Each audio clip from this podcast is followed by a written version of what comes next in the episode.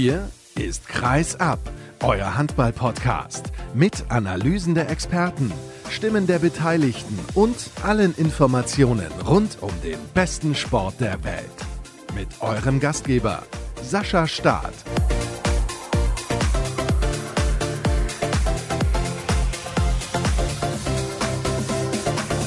Gar nicht, wo ich anfangen soll. Es ist wieder so unendlich viel passiert an diesem Wochenende in jeglicher Hinsicht. Wahnsinn, was mal wieder los war. Am besten fange ich einfach mal an mit der Begrüßung. Hallo und herzlich willkommen zur nächsten Ausgabe von Kreisab. Schön, dass ihr auch an diesem Feiertag eingeschaltet habt. Solltet ihr denn die Sendung heute an Allerheiligen auch hören?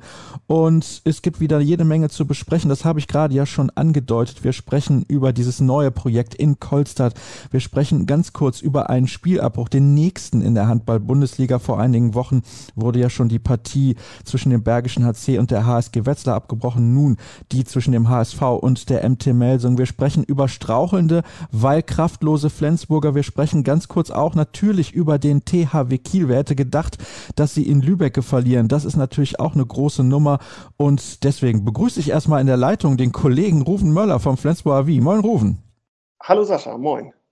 Und direkt natürlich der Hinweis, es gibt nochmal ein Interview der Woche, was letzte Woche schon begonnen hat. Ein Doppelinterview mit Kai Wandschneider und Jamal Naji. Die hatten so viel zu erzählen, da habe ich zwei Teile draus gemacht. Das wisst ihr ja, das habe ich letzte Woche bereits so angekündigt. Und heute gibt es den zweiten Teil und auch das ist extrem spannend und solltet ihr euch auf gar keinen Fall entgehen lassen. Gut 50 Minuten ist alleine das Interview der Woche lang. Mal gucken, wie viel Rufen zu erzählen hat, unter anderem vom Unentschieden der SG Flensburg-Handewitt in Göppingen Warum nur ein Punkt? Ja, warum nur ein Punkt? Also, Sie haben ja kurz vor Schluss, ich glaube sogar noch in der 59., wenn ich das richtig in Erinnerung habe, noch mit zwei Toren geführt. Und weiß nicht, ob sie es dann weggeworfen haben oder, oder Göppingen dann auch einfach nochmal zwei gute Aktionen. Auf jeden Fall, wenn man so die Stimmen hört, hinterher gefühlt der Punkt Verlust für, für die SG. Ja, weil eben einfach diese diese Führung. Göppingen ist ja ein schweres Auswärtsspiel, so oder so. Und wenn man da kurz vor Schluss mit zwei führt, dann sollte man das vielleicht mit nach Hause nehmen. Passt das ein bisschen zur aktuellen Situation der SG, dass sie diesen Sieg nicht mit nach Hause nehmen? Ja, absolut. Also ich, ich fand, jetzt zuletzt ist es ja doch besser geworden. Sie hatten gegen Sabrosche ja einen relativ klaren Sieg am Ende dann in der, in der Champions League. Der erste Sieg in der Champions League, davor Stuttgart in der, in der Liga. Zwar auch knapp, aber so gefühlt war das schon irgendwie auf dem richtigen Weg. Ja, und in Göppingen fand ich, sah das eigentlich auch vernünftig aus. Sie haben auf jeden Fall besser gespielt als in vielen Spielen zu Saisonbeginn. Und wie gesagt, Göppingen ist ja auch, wenn man jetzt, sage ich mal, mit voller Kapelle dahin fährt und, und selbst wenn man einen guten Saisonstart gehabt hätte, ist Göppingen einfach traditionell ein schweres Auswärtsspiel. Ich glaube, es war jetzt das dritte Mal in Folge, dass Flensburg da nicht gewinnen konnte. Und ja, sah eigentlich gut aus und dann haben sie es am Ende doch nicht gepackt und genau, das passt sicherlich irgendwie so ein bisschen rein. In anderen Jahren hätte man das dann vielleicht mit einem am Ende einfach gewonnen.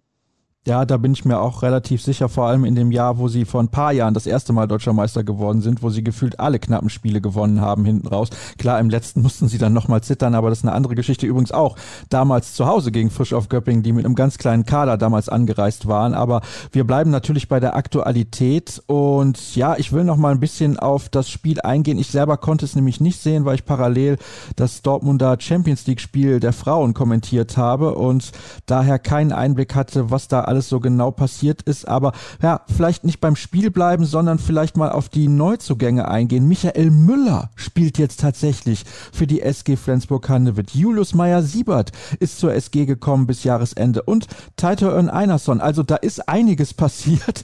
Erkläre mir bitte, warum jetzt diese Akteure nachverpflichtet wurden und welche Perspektive sie jeweils auch haben bei der SG. Das ist ja eigentlich relativ eindeutig.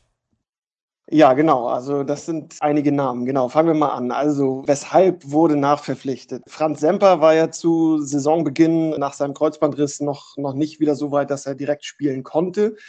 Hat dann so planmäßig Ende September, Anfang Oktober sein Comeback gefeiert und sich nach drei Spielen direkt wieder verletzt. Wieder am Knie. In der Zwischenzeit war es halt auch so, dass mit Magnus Röth der zweite Linkshänder im, im Rückraum auch wieder verletzt war. Ich sage wieder, weil er letzte Saison auch schon lange ausgefallen ist. so dass halt Flensburg wie in der letzten Saison wieder Linkshänder nachverpflichten musste. Ja, kurioserweise oder, oder ich weiß nicht, ob es kurios ist, komischerweise vielleicht auch wurde dann als erstes ein Rechtshänder aus Leipzig bis Jahresende geholt, äh, Julius Meyer-Siebert. Das wurde damit begründet, dass man sich ganz generell einfach Reiter aufstellen wollte. Das war noch vor der erneuten Verletzung von Franz Semper. Sprich, da ist man davon ausgegangen, okay, Semper kommt jetzt irgendwann wieder.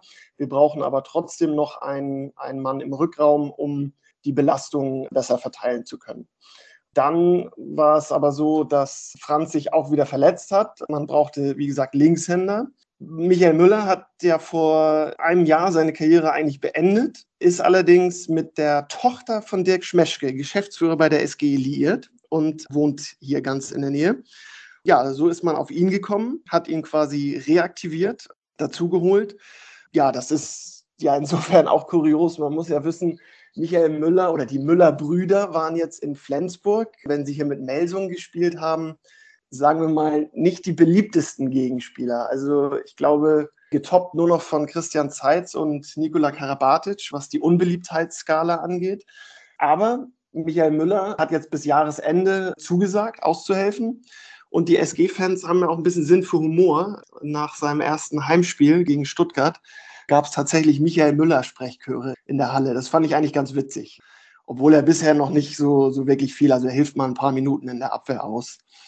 Genau, und dann sind wir noch bei dem dritten und letzten nachverpflichteten Spieler, Taitur Örn Einarsson, Linkshänder aus Christianstad, aus der schwedischen Liga gekommen. Und der schlägt, finde ich, ziemlich gut ein. Also ein sehr verheißungsvoller Mann, der auch bis Ende der Saison verpflichtet wurde. Und da kann ich mir allerdings auch vorstellen, kommst du wahrscheinlich gleich auch nochmal drauf, hat dann wieder mit anderen Themen zu tun, dass der sogar hier eine noch langfristigere Perspektive hat in, in Flensburg.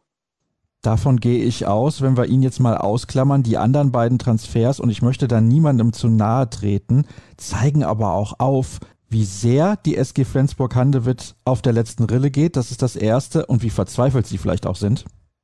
Ja, also Genau, also auf der letzten Rille auf jeden Fall muss man ja die Vorgeschichte vielleicht nochmal mit ranziehen. Die letzte Saison hat Flensburg ja auch mit einem sehr kleinen Kader, weil immer so gefühlt zwischen drei und sechs Spieler Langzeit verletzt waren und da wurde auch nachverpflichtet. Also hat Flensburg schon ein Jahr mit ganz viel Spielanteilen und Verantwortung auf wenigen Schultern hinter sich. Dann der Sommer, Olympische Spiele, da waren die auch nochmal wieder alle unter Vollbelastung, kommen dann wieder es geht in die neue Saison und wieder brechen die Spieler alle nach und nach weg. Es sind dieselben zurückgeblieben. Jim Gottfriedsson, Mast Mensa Larsen, also die spielen seit über einem Jahr komplett durch. Und das merkt man halt jetzt oder hat man jetzt in den ersten Wochen der neuen Saison gemerkt, dass die logischerweise auch überm Limit sind. Dann ist es ja immer schwierig, so mitten in der Saison Spieler nachzuverpflichten. Und gerade zu Saisonbeginn stelle ich mir das noch mal schwieriger vor, weil alle ja irgendwo unter Vertrag sind. Und dann musst du eben auf jemanden zurückgreifen wie Michael Müller, der vielleicht gerade oder vor einem Jahr seine Karriere beendet hat. Was ich allerdings nicht so ganz verstehe an, an diesen drei Nachverpflichtungen, also die Reihenfolge und vor allen Dingen dann auch nochmal zurückgeblickt auf die letzte Saison, als man Alexander Patterson im Februar war es, nachverpflichtet hat. Zu dem Zeitpunkt oder gerade jetzt im Sommer war ein Einerson ja auch schon zu haben, sage ich mal. Also wenn der jetzt im Oktober zu haben ist, warum hat man den nicht schon im Sommer? Weil das ist die Nachverpflichtung, die am allermeisten Sinn macht, ohne auch da jetzt jemandem zu nahe treten zu wollen. Aber der Einerson kann Angriff und Abwehr spielen. Der ist jung, der hat Perspektive, der hat einen guten Wurf, also spielt gutes Eins gegen Eins, passt auch vom Typ ins Flensburger Spielsystem. Und natürlich sah es vor einem halben Jahr bei Christianstadt vielleicht noch anders aus. Vielleicht wollten die ihn damals nicht gehen lassen, aber es war klar, dass man im September hier in Flensburg schon einen Spieler sucht und dann kommt man erst auf zwei andere und holt dann trotzdem Einerson. Das leuchtet mir nicht so ganz ein. Da muss ich nochmal ins Detail gehen, auch wenn du ständig sagst, du möchtest niemandem zu nahe treten, aber wir müssen das hier tun bei Kreisab. Also dafür sind wir ja hier auf Sendung. Und ich würde einfach mal behaupten, da hat sich die SG völlig verkalkuliert. Erstens darauf zu setzen, dass Röth relativ früh zurückkommt von seiner Verletzung und dass Semper vielleicht auch keine Rückschläge erleidet. So möchte ich es mal ausdrücken. Also ich verstehe nicht, warum man sich da nicht deutlich früher um einen weiteren Linkshänder bemüht hat. Und eigentlich machen wir uns nichts vor, hätten sie auch alles tun müssen, um perspektivisch Matthias Gitzel zu verpflichten. Ja, okay, das, ja, das steht ja dann nochmal wieder auf einem anderen Papier. Aber ja, ich, genau, ich gebe dir recht. Und das meine ich ja eben damit, warum nicht Einerson sofort holen? Man wusste ja, dass man einen Linkshänder braucht. Und dieses Argument, ja, ich brauche noch einen Rechtshänder im Rückraum, okay, das hat dann vielleicht auch was mit Training zu tun, dass man da genug Spieler haben will. Da kenne ich jetzt detaillierten Beweggründe logischerweise nicht, wie Trainer Mike Machulla da denkt. Aber es macht in meinen Augen ja keinen Sinn. Und der Siebert, Meier Siebert, Entschuldigung, der spielt ja auch nicht. Und der wird auch sehr wahrscheinlich kaum spielen bis Jahresende. Das verstehe ich dann halt nicht. Zumal man ja einen Einerson noch bekommen hat. Also warum den nicht schon ein paar Wochen vorher holen? Ja, klar, man kann das vielleicht nicht sagen, wann Magnus Röth zurückkommt, aber du hast recht, ein Linkshänder fehlte ja die ganze Zeit, mindestens einer. Und warum man dann erst einen Rechtshänder holt, ja, wie gesagt, das verstehe ich halt auch nicht. Ich weiß nicht, ob wir jetzt schon das Thema wechseln sollen. Magnus Röth ist natürlich die perfekte Überleitung eigentlich zu dem Projekt, über das wir auch sprechen wollen, nämlich Kolstadt. Allerdings ja, dieser Punktverlust in Göppingen hat natürlich auch Auswirkungen auf die Tabelle in der Handball-Bundesliga und auch auf das, was auf die SG in den nächsten Monaten so zukommt, beziehungsweise dass der Druck natürlich immer größer wird. Und das Gleiche trifft ja auch zu auf den THW Kiel. Deswegen möchte ich gerne mit dieser Überleitung weitermachen und wir sprechen dann später noch über Kolstadt. Es ist definitiv so, dass die großen Mannschaften ja, ich will nicht sagen, sich in einem Umbruch befinden, das ist, glaube ich, falsch, denn das tun sie aktuell ja nicht. Die Kader sind ja sehr konstant. Kiel hat im Prinzip nur Nikola Bilic dazu bekommen nach einer Verletzung und auch bei der SG ist man sehr geradeaus unterwegs, was das angeht. Aber irgendwie verändert sich gerade was in der Handball-Bundesliga. Der THW hat tatsächlich beim TUS N Lübecke verloren. Ich habe dieses Spiel gesehen, zumindest die zweite Halbzeit habe ich komplett gesehen und ich war ein wenig schockiert, wie sich der THW dort präsentiert hat. Ich weiß nicht, ob du die Gelegenheit hattest, da mal reinzuschauen. Das kannst du mir jetzt gerne erzählen. Aber wie ordnest du vor allem das Ergebnis ein?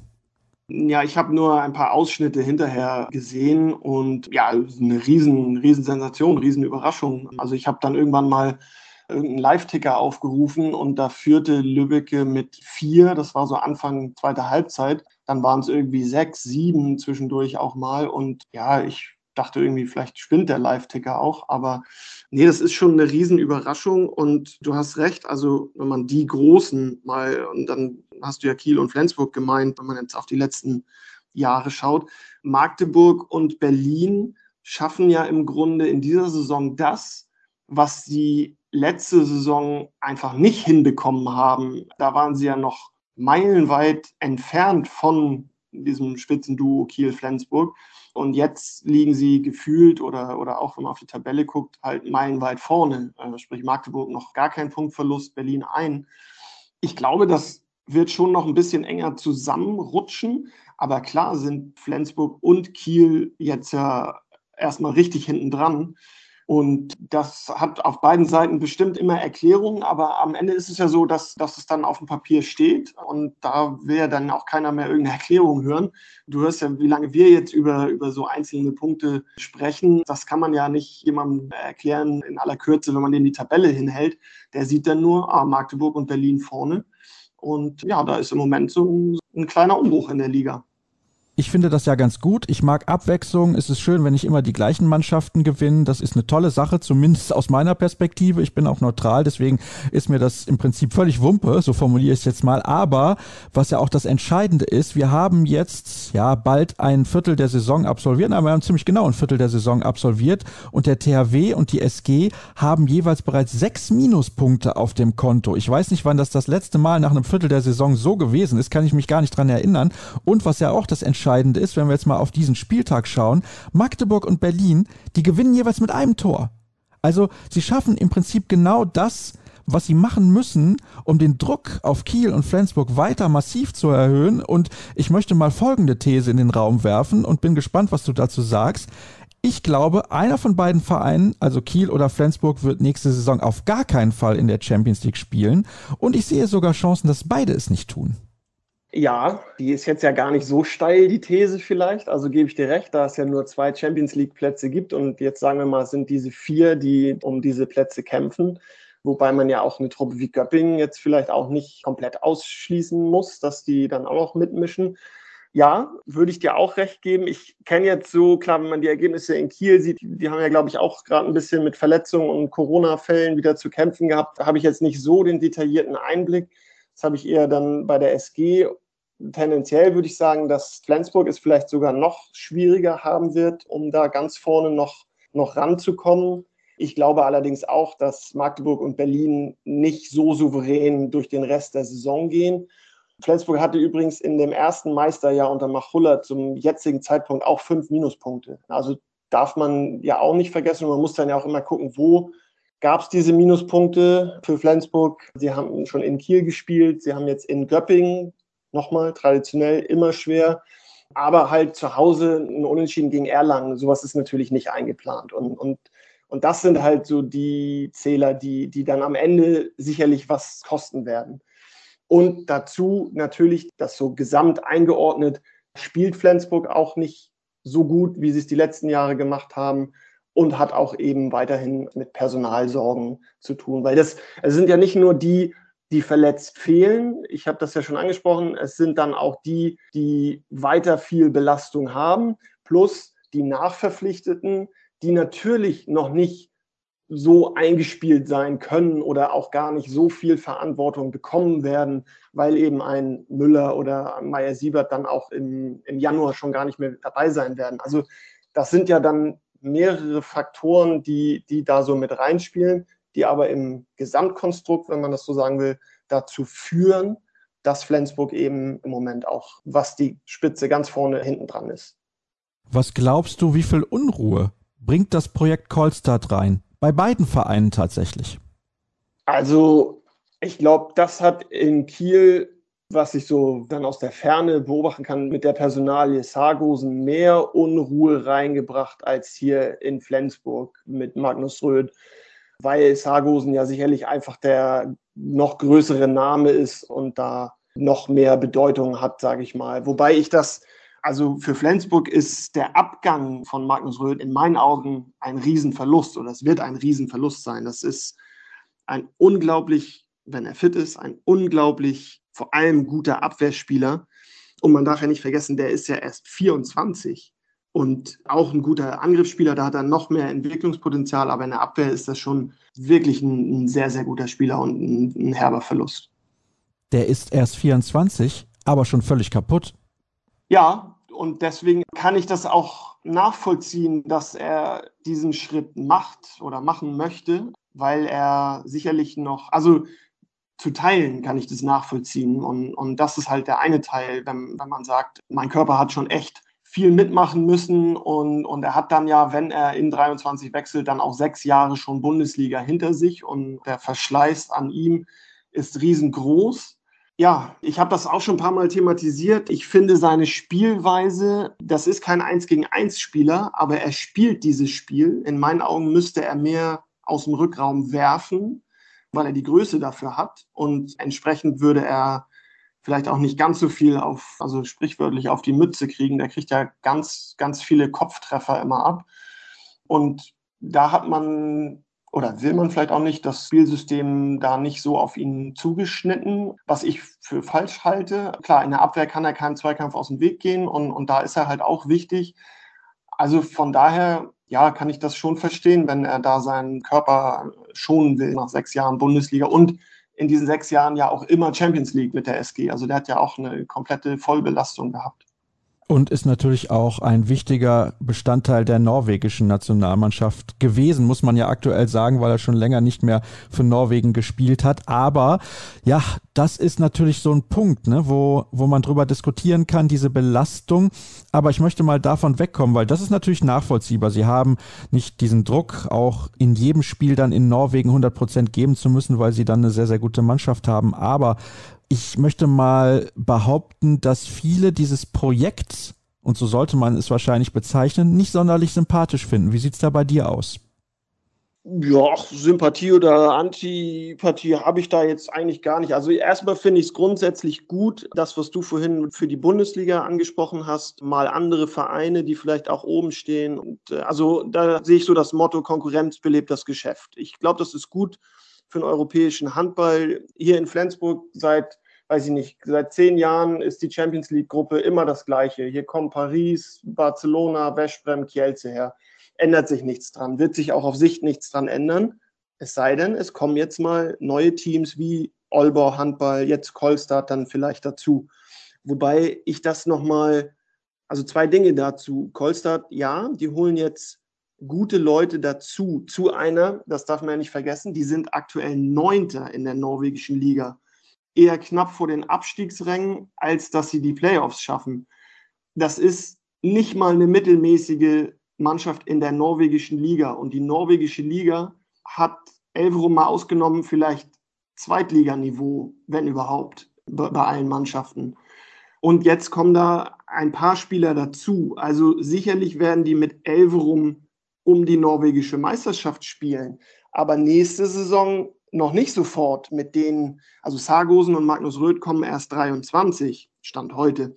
Dann werden sie Elverum sicherlich klar schlagen, aber das reicht ja noch lange nicht, um in der Champions League ganz vorne mitzumischen. Und das ist ja deren Anspruch. Oder das haben sie am Sonntag auf dieser Pressekonferenz vermeldet, dass sie in 24 wollen sie Norwegens bestes Team sein und schon quasi so auf dem Weg, die Champions League aufzumischen. Also da ist Olbau Handball deutlich weiter. Und dann, und das ist dann nochmal so ein bisschen in, in, in Richtung der Spieler, die da jetzt hingehen, ein Punkt, den ich nicht so ganz verstehen kann. Ja, weniger Belastung, aber du wirst ja nur gut oder besser, wenn du dich ständig mit den Besten auseinandersetzen kannst. Und ständig meine ich gar nicht nur die Spiele am Wochenende, sondern vor allem das Training. Also ich glaube nicht, dass ein Sargosen oder ein Magnus Röth oder Bergerüth sich in Kolstadt weiterentwickeln werden. Und die sind Mitte 20, die Jungs. Die sind ja noch nicht mal im besten Handballalter. Das kann ich mir einfach nicht vorstellen, dass die sich da ernsthaft nochmal weiterentwickeln. Und das würden sie tun, wenn sie in Flensburg oder Kiel geblieben wären oder auch anderen europäischen Topclubs. Das ist so meine Meinung dazu. Ja, da kann ich dir zu 100 Prozent zustimmen und für alle, die es nicht mitbekommen haben, wer da eigentlich dahinter steckt, das wird möglich durch den Einstieg eines Lebensmittelgroßkonzerns. Rema 1000 heißt diese Supermarktkette, so nenne ich sie jetzt einfach mal und die pumpt da ordentlich Geld rein. Aber das Interessante ist ja auch, weil Norwegen im Ranking der EHF zu niedrig angesiedelt ist, können Sie maximal eine Wildcard als norwegische Liga beantragen. Also Sie können mehr beantragen, aber Sie können nicht mehr bekommen als eine. Bedeutet, bekommt Elverum eine Wildcard, wie es ja aktuell der Fall war, kann Kolster gar nicht die zweite bekommen, weil es keine zweite gibt. Ja, und das meine ich ja auch, genau, da hast du recht. Und, und das meine ich ja auch noch. Also in dieser Saison wird Kolstadt nichts reißen. So, sagen wir mal, die werden Neunter oder Achter, dann bleiben sie drin. Nächste Saison müssen sie ja dann schon Meister werden, damit in der Saison, wenn Sargosen kommt, und das muss für so einen Spieler ja der Anspruch sein, dass er weiter Champions League spielt, damit sie dann überhaupt die Möglichkeit haben, an der Champions League teilzunehmen. Und das sehe ich noch lange nicht. Denn bei aller Liebe, Smarason, Bergerüth, Gülerüth, die Spieler, die jetzt in 22 dahin gehen, das sind gute, international gestandene Leute. Aber die werden aus dieser Truppe kein Team machen, was dann Elverum das Wasser reichen kann. Das glaube ich einfach nicht. Und von daher ist das ja, ja, sicherlich auch ein hohes Risiko. Das haben die Spieler übrigens auch, zumindest Magnus Röth hat das auf der Pressekonferenz gesagt. Er weiß sozusagen um, um das Risiko. Man kann es ja auch umdrehen. Also wenn der jetzt da drei Jahre oder vier Jahre Vertrag bekommt, Es hat in der Zeit nicht geklappt. Ja, dann ist er 28. Dann kann er auch nochmal wieder ins Ausland gehen. Das weiß ich ja nicht, wie die Jungs da denken. Wovon man, glaube ich, aber nicht ausgehen sollte, und das, da gibt es ja auch viele Stimmen so in der Szene, sage ich jetzt mal, die sagen, oh, ist das wirtschaftlich alles so, haut das alles so hin? Du hast es ja gerade angesprochen, also da steckt eine Supermarktkette dahinter, die man so ungefähr mit Aldi vergleichen kann in, in Deutschland. Die gehört, wenn ich das so richtig gesehen habe, zu den knapp Top 10 Wirtschaftsunternehmen in Norwegen.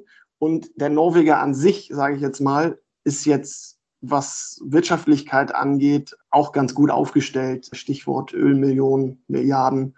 Also da muss man sich jetzt, glaube ich, keine Sorgen machen, dass das jetzt irgendwie in zwei Jahren dann nichts mehr ist, weil die kein Geld mehr haben.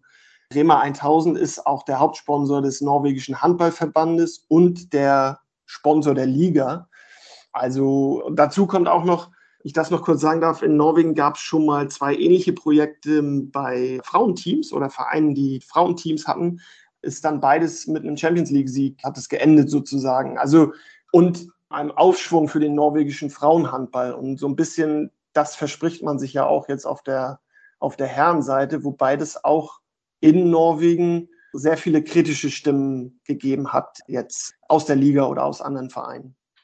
Das kann ich mir vorstellen, insbesondere aus Elverum übrigens. Du hast es ja gerade auch schon angesprochen. Sander Sargosen und Magnus Röth sollen erst 2023 zu diesem Verein wechseln. Jetzt frage ich mich allerdings, wenn da auch so viel Kohle dahinter steckt, wäre es nicht aus Sicht des THW Kiel und der SG Flensburg-Handewitt sinnvoll zu sagen, ja, pass mal auf, wenn ihr die beiden Spieler früher haben wollt, dann legt doch mal ein bisschen was an Geld auf den Tisch und dann könnt ihr sie haben.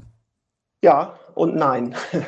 Also bei Kiel weiß ich das nicht, kann ich nicht sagen. Kenne ich jetzt die Kaderplanung zu wenig. Erster Impuls war auch so mein Gedanke, ja, dann sollte man ja vielleicht versuchen, Röth auch 22 zu verkaufen, was im Handball ja, ja selten ist oder ungewöhnlich ist, dass man da noch eine Ablösesumme erzielen könnte. Ich glaube aber für Flensburg wäre das genau falsch, denn wir haben es gerade besprochen mit den ganzen Verletzungen. Ich glaube, es würde der SG gut tun, wenn sie in die nächste Saison mit Magnus Röth, mit Franz Semper und mit Einerson gehen würden. Einerson hat jetzt erstmal Vertrag bis Sommer 22 bekommen. Und wie gesagt, ich finde, der macht sich sehr, sehr gut und der ist ja erst seit zwei, drei Spielen hier. Ich glaube, da, da steckt richtig viel Potenzial in, in dem Kerl.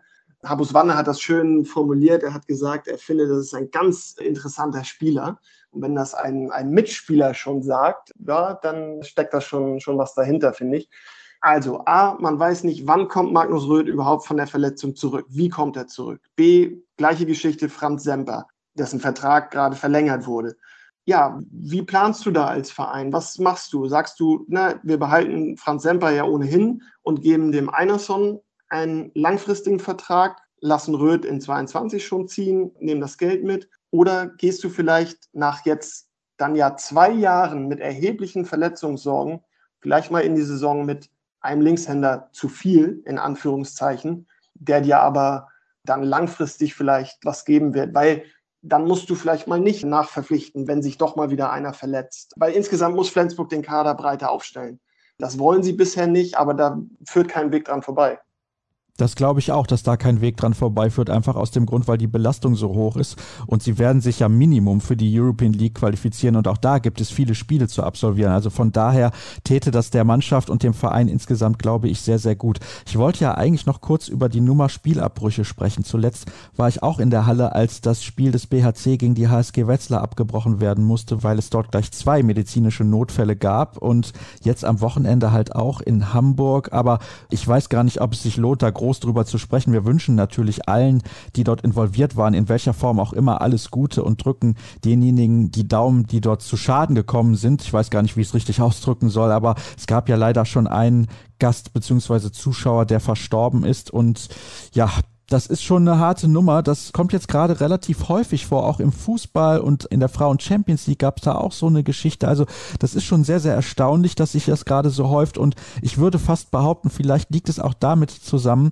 dass die gerade älteren Menschen gar nicht mehr gewohnt sind, diese Stresssituation in der Halle zu erleben und irgendwie mitzufiebern. Eventuell könnte das ein Grund sein. Ich weiß es nicht, ich bin kein Arzt. Damit lehne ich mich jetzt gerade ein bisschen weit aus dem Fenster, aber bevor ich runterfalle, rufen, sage ich herzlichen Dank, dass du dir die Zeit genommen hast, mit dabei zu sein. Ich wollte nur kurz mit dir sprechen. Es ist eine halbe Stunde geworden, so schnell geht's, aber es waren noch interessante Themen und jetzt gibt's dann endlich die erste und auch gleichzeitig letzte Pause in der heutigen Ausgabe von Kreisab, die sehr lang geworden ist. Haltet durch, gleich geht's weiter.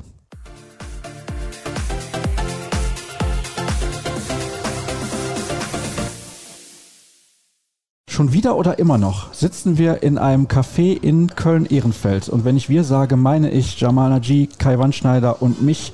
Letzte Woche habt ihr die beiden schon gehört. Aber ich dachte mir, warum nicht ein Interview zu zwei Interviews der Woche machen? Spart mir auch Arbeit. Ist ganz angenehm. Einfach mal ein bisschen weniger arbeiten. Und dann habe ich unterbrochen und Kai Wandschneider sagt, ah, ich würde da gerne noch was zu sagen. Er wollte eigentlich nur kurz raus, ungesunde Sachen erledigen, um dann wieder reinzukommen hat aber erstmal noch zehn Minuten hier in der Tür gestanden, um was genau zu erzählen. Bitte, Kai. Ja, wir haben eine bemerkenswerte Entwicklung in der Bundesliga, was eben die Besetzung von Trainerposten angeht. Ja, also die, sagen wir, meine Generation, ich bin Jahrgang 59, die ist jetzt mehr oder weniger aus der Bundesliga abgetreten. Wilimir Petkovic, Alfred Gislason jetzt als Nationaltrainer, Michael Biegler als Nationaltrainer der Ukraine, glaube ich. Rolf Brack jetzt als Setzer noch vier Spieltage gemacht. Gudmundur Gudmundsson, Michael Roth, Martin Schwalb und eben meine Wenigkeit. Und aus dieser Generation, da gab es ein ungeschriebenes Gesetz, dass die ganz klare Voraussetzung war, Bundesliga-Trainer wird nur derjenige, der selber Bundesliga gespielt hat, mindestens möglichst noch Nationalspieler. Das habe ich immer kritisiert. Da sind wir auch heute noch 10, 15 Jahre hinter dem Fußball hinterher. Es gibt ja so immer gern Vergleiche, die hinken, Nagelsmann, Tuchel und viele, viele, viele andere. Und es hat noch eine Entwicklung stattgefunden. Es ist eine internationale Liga, die, sagen wir, geografisch in Deutschland stattfindet, auch in erster Linie von deutschen Firmen gesponsert wird. Aber die Hälfte der Trainer waren immer Trainer aus dem Ausland. Ja, da gab es dann immer so Wellen, keine Ahnung, Schweden, also skandinavische Trainer. Das hat der Liga gut getan, weil da viel Know-how reinkam. Aber es war eben auch so, dass die Spitzenclubs eigentlich ausschließlich von ausländischen Trainern trainiert wurden. Man Deutschen das nicht zutraute. Einzige Ausnahme Martin Schwalb. Und da haben sich, würde ich sagen, das war noch so in den Zehnerjahren unseres Jahrtausends, aber ab ja, ich sage, die Entwicklung ist besonders prägnant seit drei, vier Jahren. Diese Saison haben wir 15 deutsche Trainer ja, wir haben auch eben Trainer wie zum Beispiel Jamal, aber auch André Haber und es gibt noch ein paar mehr, deren Background eben nicht ist ehemaliger Bundesligaspieler, sondern die im Jugendbereich tätig waren, auch andere längere Zeit dann noch Co-Trainer von Christian Prokop, ja, und die mit diesen Voraussetzungen sehr, sehr gute Arbeit jetzt als Trainer in der ersten Bundesliga machen. Und ich finde diese Entwicklung gut, weil sie eine Durchlässigkeit des Systems bewirkt, wo auch nochmal ein anderer Input reinkommt. Das wird dem Handball und der Entwicklung des Handballs gut tun. Wir haben auch mehr Sichtbarkeit. Also wir haben ja nur stattgefunden, also durch Medien, wir haben ja nur stattgefunden bei Sport 1. Und wenn Jamal, der war letzte Saison ja Trainer von Essen in der ersten Liga, dann hätte man Jamal einmal, wenn er Glück gehabt hätte, coachen sehen. Also ein Spiel wäre übertragen worden. So war das immer im Handball. Ja, und durch Sky ist zwar hinter der Bezahlschranke, da müsste man noch einen Schritt weiterkommen irgendwann, ist alles zu sehen. Ja, und von daher kann man auch denke ich, so Leistung über eine gesamte äh, Saison hinweg besser einordnen, beurteilen. Und das finde ich ist eine wirklich bemerkenswerte Entwicklung. Muss natürlich auch sagen, die Frage ist, um das mal kritisch so sich auch anzugucken, hat das auch etwas mit Bezahlung zu tun? Ja, also gibt ja leider keine Mindeststandards. So, ja, also Bundesliga-Trainer muss mindestens dieses Gehalt bekommen. Und es ist nach wie vor so, dass wenn man, wie lange haben wir jetzt die eingleisige Bundesliga? Über 50 Jahre, glaube ich dass in diesem Zeitraum eben nur 5% der Trainer, das sind ungefähr 400, überhaupt zehn Jahre in der ersten Liga tätig waren. Es ist ja nach wie vor so, bis auf ein paar wenige Posten in der zweiten Liga, die vermutlich die beste zweite Liga der Welt ist. Ja, braucht man ja auch sowas wie eine Familien- und Lebensplanung. Ja, und Fußballtrainer kann das, glaube ich, sogar bis in die dritte Liga runter. Und bei Handballtrainern ist die Frage, wie lange sind sie überhaupt tätig in ihrem Job? Ja, also in der, in der ersten Liga. Wir haben schon eine extrem hohe Fluktuation.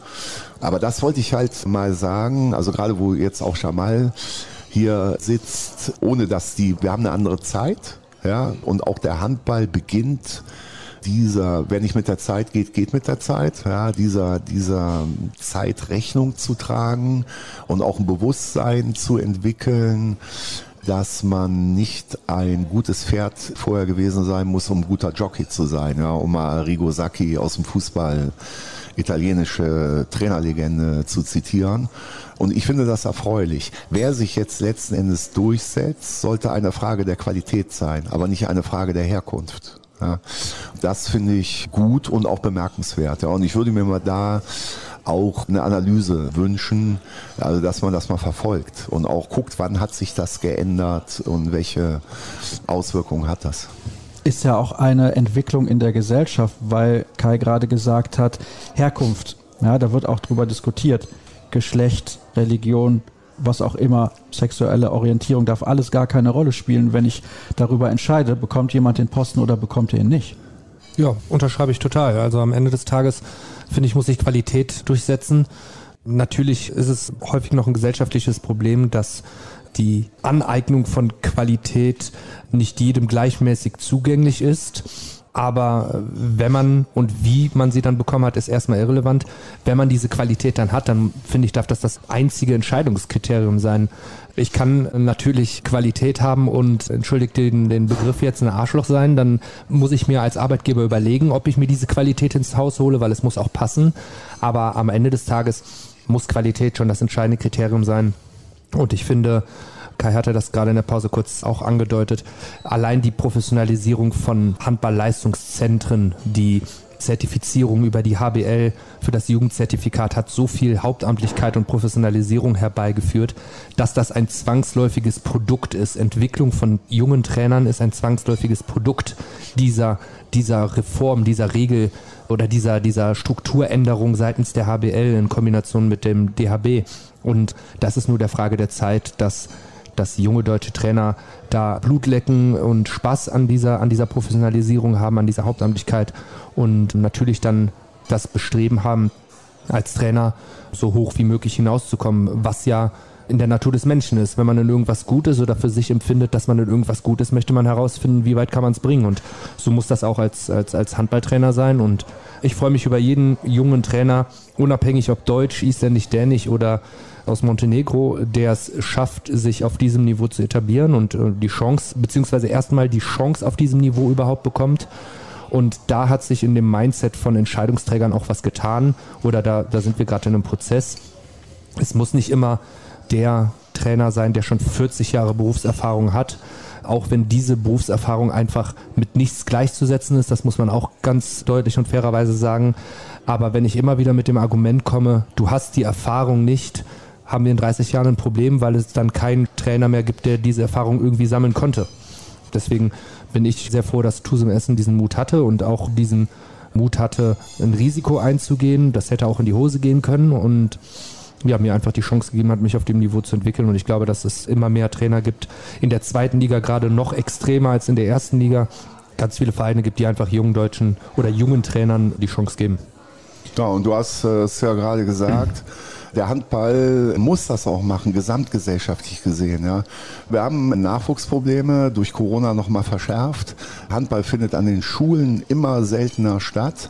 Ja, und wir müssen auch noch einer weiteren Sache Rechnung tragen, wenn wir in zehn Jahren noch dabei sein wollen, nämlich woher kommt unser Nachwuchs? Ja, wir haben 50 Prozent der Bevölkerung in Deutschland unter 20 hat einen migrantischen Ursprung. Wo sind diese Spieler in den Jugendmannschaften des Handballs? Ich glaube, der DAB, dem ist das bewusst und da müssen wir vorankommen, weil sonst haben wir irgendwann keine Spielerinnen und Spieler mehr. Also der Sport ist immer ein Abbild der Gesellschaft. Ja? Und da finde ich, so ansatzweise geht der Handball da in die richtige Richtung. Aber wir müssen das verstärken und wir müssen das Bewusstsein dafür haben, dass da unglaublich viel zu tun ist. Ja, Handball war viele Jahre natürlich auch ein sehr ich sag mal, elitärer Sport. Du machst das in der Halle, du musst einen Mitgliedsbeitrag bezahlen. Du kannst nicht beispielsweise wie im Fußball einfach nur auf den Bolzplatz gehen, brauchst ein paar Schuhe, vielleicht noch eine Hose und ein altes T-Shirt und ein Ball wird schon irgendeiner mitbringen und dann kannst du ein bisschen kicken. Das ist auch so ein Problem. Was ich aber noch fragen wollte, Jamal, ist, Kai hat eben das Wort Akzeptanz auch in den Mund genommen. Du bist ja auch ein sehr junger Trainer, der erst Akzeptanz finden musste, auch bei Spielern. Aber vielleicht ist auch der Vorteil, dass du natürlich auch immer mit sehr jungen Spielern arbeitest. Würdest du jetzt in einer Mannschaft Mannschaft arbeiten. Also wäre Tusem Essen eine Mannschaft gewesen in der letzten Saison mit einem Altersschnitt von 30, wäre dir das wahrscheinlich deutlich schwerer gefallen, dort Akzeptanz zu finden bei den Spielern. Das weiß ich nicht. Ich bin froh, dass mein Einstieg so gelaufen ist, wie er gelaufen ist. Also sprich, dass ich mit vielen jungen Spielern arbeiten konnte. Aber ich hatte in dem Team auch 26, 27-jährige Spieler, die, die schon über 200 Zweitligaspiele gemacht haben.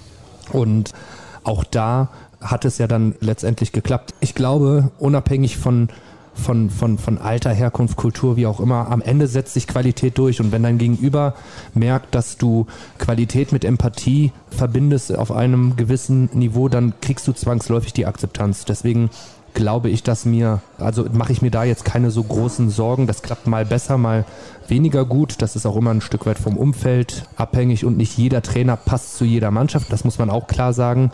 Aber das hat da gut geklappt und das ist nichts, womit ich mich jetzt wirklich groß beschäftige, dass das, dass das ein Problem sein kann. Man muss gucken, dass man so ein Stück weit die Sprache der Spieler spricht, ihre Bedürfnisse ernst nimmt, ihre Ideen ernst nimmt, sich damit beschäftigt. Ob man sie sich dann aneignet oder nicht, ist dann wieder eine andere Geschichte. Aber man muss ihnen zumindest das Gefühl geben und auch die Wertschätzung geben, dass man sich mit sowas beschäftigt. Und dann ist Akzeptanz kein, kein großes Problem. Also darüber machst du dir keine Sorgen, aber zumindest Gedanken machen musst du dir über ein anderes Thema, diese Lebensplanung, die Kai eben erwähnt hat. Du könntest ja Angst haben oder zumindest Respekt davor, alle zwei, drei Jahre umziehen zu müssen. Das ist keine leichte Aufgabe. Wenn du ständig unterwegs bist, du bist ja schon als Trainer an einem Standort ständig unterwegs, weil ihr durch die Gegend reist. Vielleicht trainierst du ja auch mal einen Verein, der international mit dabei ist. Dann bist du in der Woche einmal mindestens irgendwo auswärts unterwegs. Dazu kommt noch eine Saisonvorbereitung und so weiter und so fort. Machst du dir über sowas sehr viele Gedanken oder versuchst das vielleicht sogar bewusst auszublenden, weil du dich auf das Aktuelle ja fokussieren musst und wenn du jetzt guckst, was ist in zehn Jahren, pah, da kann ja alles passieren. Ich bin kein Karriereplaner, das war ich noch nie. Das zeigt auch die Historie dessen, was ich bis dato so gemacht habe. Ich habe mir nie groß Gedanken darüber gemacht, wo ich in zehn Jahren bin. Fakt ist, ich mache gerade einen Job, der mich unglaublich befriedigt, der mir unglaublich viel Spaß macht. Ich habe es geschafft, dass ich meine, meine Leidenschaft, meine Passion zum Beruf machen konnte und das ist was, womit ich gerade total glücklich bin und womit ich mich im Hier und Jetzt auch mit beschäftige. Ob ich in zehn Jahren noch Handballtrainer bin, das weiß ich nicht. Und wenn ich es nicht bin, kann das den Grund haben, dass Entscheidungsträger für sich gesagt haben, dass ich nicht qualifiziert genug für den Job bin oder dass ich aber auch einfach nach vier oder fünf Jahren sage, pff, irgendwie habe ich jetzt Lust auf was Neues. Also vom Wesen her könnte mir das durchaus passieren. Deswegen ist das überhaupt nicht mit Sorge verbunden. Genauso wie eine Lebensfinanzierung im klassischen Sinne. Ich selber komme aus keinem wohlhabenden Elternhaus. Wir hatten immer sehr wenig Geld mit sechs Leuten in der Familie. Geld ist nichts, was mir wichtig ist. Ich bin kein monetär bewanderter Mensch. Wenn ich vor irgendwas Angst hatte, dann war es tatsächlich immer die Tatsache, in einem Job gefangen zu sein, der mir keinen Spaß macht. Und ich merke das auch in meinem Umfeld. Es ist immer wieder das Gleiche, dass mir alle sagen, wie toll es ist, dass ich das machen kann, wofür ich lebe oder wofür ich brenne. Und es war bis dato noch nicht einmal so, dass ich morgens aufgestanden bin. Und, und das ist keine Floskel, das ist die Wahrheit. Ich bin noch nie morgens aufgestanden und habe mir gesagt, boah, jetzt hast du aber gerade keine Lust, in die Halle zu gehen. Oder jetzt habe ich gerade keine Lust, an den Schreibtisch zu gehen und mir ein Handballspiel anzugucken und das zu schneiden oder irgendein Training vorzubereiten. Das gab es noch nicht ein einziges Mal, seitdem ich jetzt in sechs Jahren hauptberuflich in diesem Job bin. Und ja, dafür bin ich sehr dankbar und weiß schon, dass das ein maximales Privileg ist und ich bin deswegen privilegiert und nicht aufgrund der Tatsache, dass man mit diesem Job vielleicht irgendwann mal mehr Geld verdienen könnte als in dem, was ich sonst machen würde. Kai, gab es mal Tage, in denen du zum Training gegangen bist, vielleicht jetzt auch in den letzten zwei, drei Jahren, wo du gemerkt hast, ich habe nicht mehr das Feuer wie vor 15 Jahren? Eigentlich nicht. Ich kann mich noch gut erinnern, als wir, ich glaube, 9. März war das, diesen Lockdown hatten, 2020 und ja jetzt gezwungen waren, von einem Tag auf den anderen da aus dem vollen Betrieb ins, sind wir alle ins Nichts gefallen. Ja. Also wir waren so in allen möglichen Dingen eingeschränkt, vor allem aber durften wir nicht mehr gemeinsam in der Halle stehen. Und das waren ja dann, ich glaube, fünf, sechs Wochen später hat die Bundesliga dann beschlossen, die Saison abzubrechen. In der Zeit hatte ich das erste Mal seit vielen, vielen Jahren viel Zeit, um nachzudenken. Ja, wenn man dann, keine Ahnung, mit 60 rekapituliert man auch mal ein paar Dinge. Habe ich immer in meinem Leben gemacht. Ich denke schon, dass ich den Eindruck erwecke, dass ich ein reflektierter Mensch bin. Und es gibt ja auch Entscheidungen. Angenommen, Jamal kann sich mal in drei Jahren zwischen zwei Vereinen entscheiden ne, und macht dann so eine Contra-Pro-Liste. So, ja. Die Erfahrung hat jeder gemacht. Letzten Endes entscheidest du dann aus dem Bauch heraus, weil du gar nicht weißt, wie die Punkte da gewichten sollst. Oder deine Partnerin spricht ein gewichtiges Wort mit. Ja. Und ich habe mich dann gefragt, was hat dich so fasziniert ja, an diesem Handball, dass du dein Leben mit dieser Leidenschaft, mit diesem Brennen dem gewidmet hast, trotz auch vieler Schwierigkeiten. Ich fand, wie Jamal das eben geschildert hat, mir war das auch immer egal, was ist in zehn Jahren, was ist in fünf Jahren. Ich habe gebrannt, ich habe gesehen, ich kann das, ich kann das gut. Die Bestätigung bekommt man ja dann durch Aufstiege oder wie auch immer. Und ich räume alle Hindernisse, die ich aus dem Weg räumen kann, aus dem Weg. Es gibt aber Hindernisse und das ist eben die Zeit. Michael Bickler und ich sind die einzigen Trainer aus der Generation, die dann eben ohne National- oder Bundesligaspieler gewesen zu sein, das geschafft haben aus unserer Generation. Vielleicht vergesse ich noch irgendwo einen Namen, absolute Ausnahmen. Ja, und deswegen Heute ist das anders. Also ich wäre dann früher in die erste Bundesliga gekommen ja, und hätte nicht von der Verbandsliga bis in die erste Liga aufsteigen müssen. Das sind viele harte Jahre dann auch, ja, Verbandsliga, Oberliga, Regionalliga. Bei mir beim TV Jahren waren. Aber was fasziniert mich daran? Und dann, als wir das erste Mal wieder in die Halle durften, wow. Also es ist einfach, also da hatte ich die Antwort. Ja, das ist mein Ding, mit anderen Menschen in der Halle zu stehen, was zu erarbeiten, eventuell auch über taktische Dinge zu versuchen, eigentlich individuell viel stärkere Gegner zu schlagen, zu sehen, wie sich Spieler verbessern, wie die sich da reinhängen, mit was für einer Freude die auch dabei sind, gemeinsam aber auch durch Täler zu gehen, sich aneinander wieder aufzurichten. Und ich habe ganz viel über Führung gelernt im Laufe von 30 Jahren. Ich war ja auch von Trainern geprägt und von einer bestimmten Zeit. Philipp Biecher hat jetzt mal gesagt, die Zeit der Beleidigungsstunden ist vorbei. Ja, mal irgendwie vor einem Jahr erwähnt wenn ich an mich so 30 Jahre zurückdenke, ich war zwar immer schon ein Trainer, der da nicht viel rumgebrüllt und vor allem nie ein autoritärer Trainer, sondern einer, der immer versucht hat, die anderen mit einzubeziehen, aber da habe ich natürlich eine unglaubliche Entwicklung im Laufe der vielen Jahre hingelegt. Es gibt heute noch Leute, die anders sind, die damit nicht klarkommen und ich wollte immer zeigen, dass dieser Weg, wie man mit Menschen umgeht, auch erfolgreich ist. Ja, und das ist mir, denke ich, gelungen. Und das ist dann auch eine Bestätigung für sich selber. Ja. Gebrannt habe ich immer. Also wenn man merkt, man brennt nicht mehr, dann muss man aufhören. Aber natürlich waren das bei mir jetzt nochmal ganz besondere Umstände, die mir da die ganze Sache natürlich auch verleidet haben. Also wenn man so lange da bei der HSG Wetzlar ist und so erfolgreich und dann ein Dreivierteljahr vor Ende des Vertrages mitgeteilt bekommt, also wir werden mit dir nicht verlängern, dann können so ein Dreivierteljahr verdammt lang werden. Ja. Und am Anfang wusste nur ich das, habe nur Jasko informiert, also habe noch monatelang mit den Spielern trainiert und Spiele gespielt und mir war jetzt in der letzten Saison, ich habe Fotos mit Jasko da vor Hallen gemacht, ja, so Selfies. Für mich war klar, das ist so ein Abschied nehmen ja, aus dieser ersten Liga, wer mir unglaublich geholfen hat dabei. Und dann hört man auch nicht auf, selber genau dieselbe Schlagzahl zu fahren, obwohl man einem ja eigentlich alles allein sein könnte. Hätten die mich entlassen, wäre es eben so. Ja, hätten sie mich bezahlen müssen bis zum letzten Tag, hätte ich die Kohle mitgenommen. Ja. Aber ich habe mich immer total verpflichtet gefühlt, ja, meinem Trainerstab, ganz tolle Menschen. Jasko ist eine Art Bruder von mir geworden im Laufe der Jahre, aber auch den Spielern. Ja, also, dass ich da in die Halle gehe und selber 100 Prozent gebe für diese Spieler, die für mich immer durchs Feuer gegangen sind. Und äh, Diese Ebene darüber war mir egal. Ja. Aber das hat mich motiviert und äh, bei mir ist grundsätzlich so, ob ich bei der Müllabfuhr gearbeitet habe in den Semesterferien, LKW gefahren bin, nachts an Tankstellen war, gekellnert habe, falsche Mega war, keine Ahnung in welchem Bereich. Immer, ich kann nicht anders, nur 100 Prozent, kein Millimeter weniger, nie krank. Ich glaube, ich habe in 33 Jahren Handballtrainerkarriere drei Trainingseinheiten, aber nur weil ich irgendwie 41 Grad Fieber hatte, gefehlt. Ich war immer da. Ich habe kein einziges Pflichtspiel verpasst auf der Bank und so weiter. Also von daher, wenn ich eine Sache mache, und das wird immer so sein, und auch wenn ich 80 bin, dann nur, vor allem wenn ich eine Verantwortung trage, anderen Menschen gegenüber, können die sich zu 100 Prozent auf mich verlassen.